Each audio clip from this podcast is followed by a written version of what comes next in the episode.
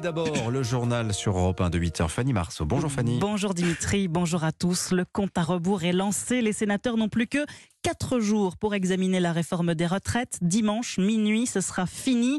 Pour l'heure, les débats avancent bien. Hier soir, la Chambre haute a d'ailleurs adopté l'article 7, le plus controversé du texte, celui qui recule l'âge légal de la retraite à 64 ans. Bonjour Alexandre Chauveau. Bonjour Fanny, bonjour à tous. Vous avez suivi les débats hier soir au Palais du Luxembourg pour Europe 1. Sans surprise, c'est grâce aux voix des Républicains que cet article a été voté. Étape importante hein, dans l'examen de la réforme. Oui, et le gouvernement n'a pas masqué sa satisfaction hier soir en sortie de séance à l'image d'Olivier Dussopt. C'est cet article qui nous permet à la fois d'aller vers l'équilibre financier du système, mais aussi de financer les nouveaux droits. C'est une, une étape importante de franchie. Une étape symbolique donc, puisque l'article 7 n'avait pu être débattu à l'Assemblée. Il l'a été hier soir au Sénat, quasiment à minuit pile, après une soirée où les débats se sont quelque peu apaisés, malgré les dizaines d'amendements redéposés par la gauche.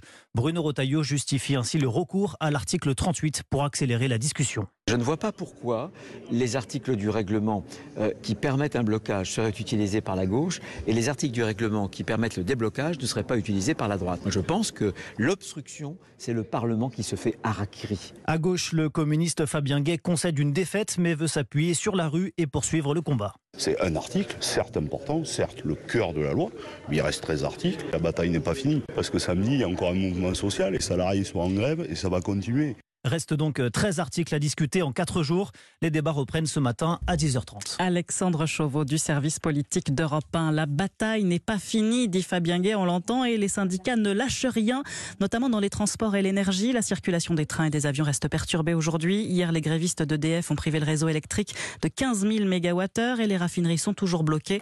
Conséquence, plus de 6% des stations-service manquent d'au moins un carburant. Les syndicats, par ailleurs, vent debout contre la fin de carrière pendant qu'Emmanuel Macron se concentre, lui, sur la fin de vie. Oui, le chef de l'État reçoit ce soir à l'Élysée une douzaine de personnalités, des juristes, des philosophes, des représentants des cultes, pour échanger sur le bien mourir en France.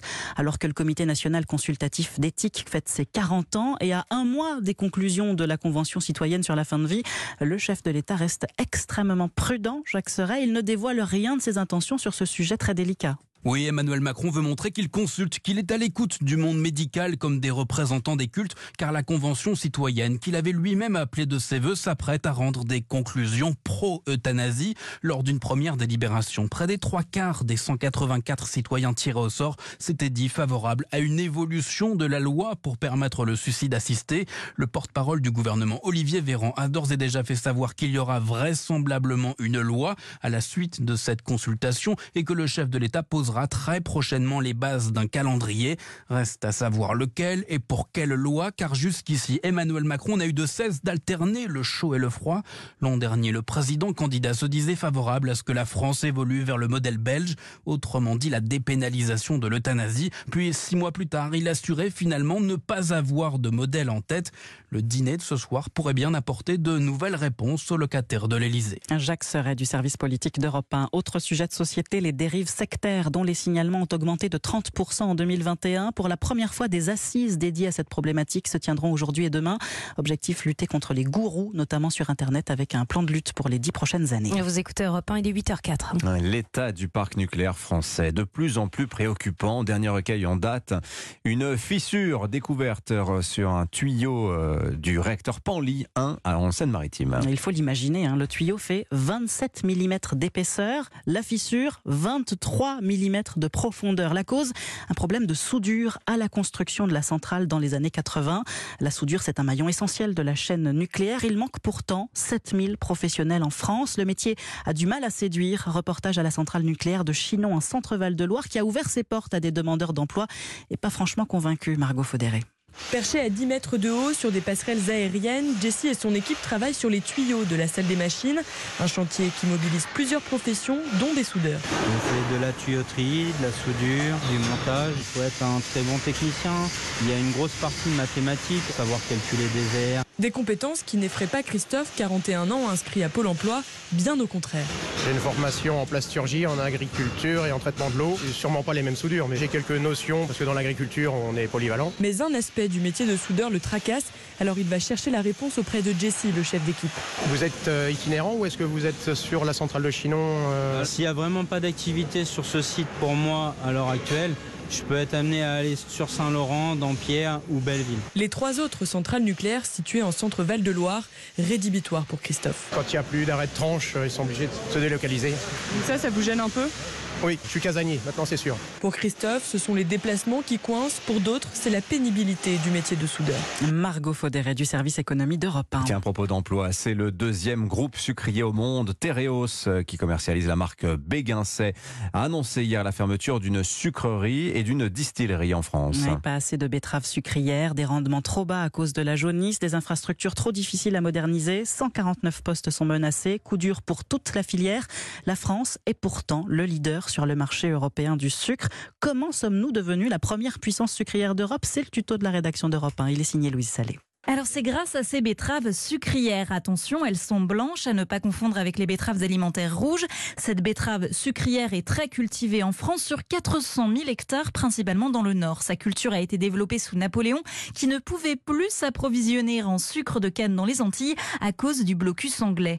La betterave jouit en France d'un climat très favorable, avec un rendement au-dessus de la moyenne européenne. 5 millions de tonnes de sucre sont produits chaque année au sein de 5 grands groupes sucriers qui en exportent la moitié à l'étranger grâce au travail également de 40 000 salariés employés sur notre territoire. Mais les betteraves résistent de moins en moins au changement climatique. Ça oblige la filière à dépendre des pesticides dont l'utilisation est contestée, parfois interdite, et la production française de sucre en pâtit. Louise Salé. Le tuto de la rédaction d'Europe 1. La notice de l'info tous les matins dans le journal de 8 heures. Le football et la Ligue des Champions, bah, c'est terminé pour le Paris Saint-Germain. Oui, défaite des Parisiens hier soir, 2 buts à 0 face au Bayern Munich en huitième de finale retour. Pour Kylian Mbappé, le PSG a atteint ses limites. On est déçus. Ils ont une équipe qui est bâtie pour gagner la Champions League. Euh, nous, notre maximum, c'est ça.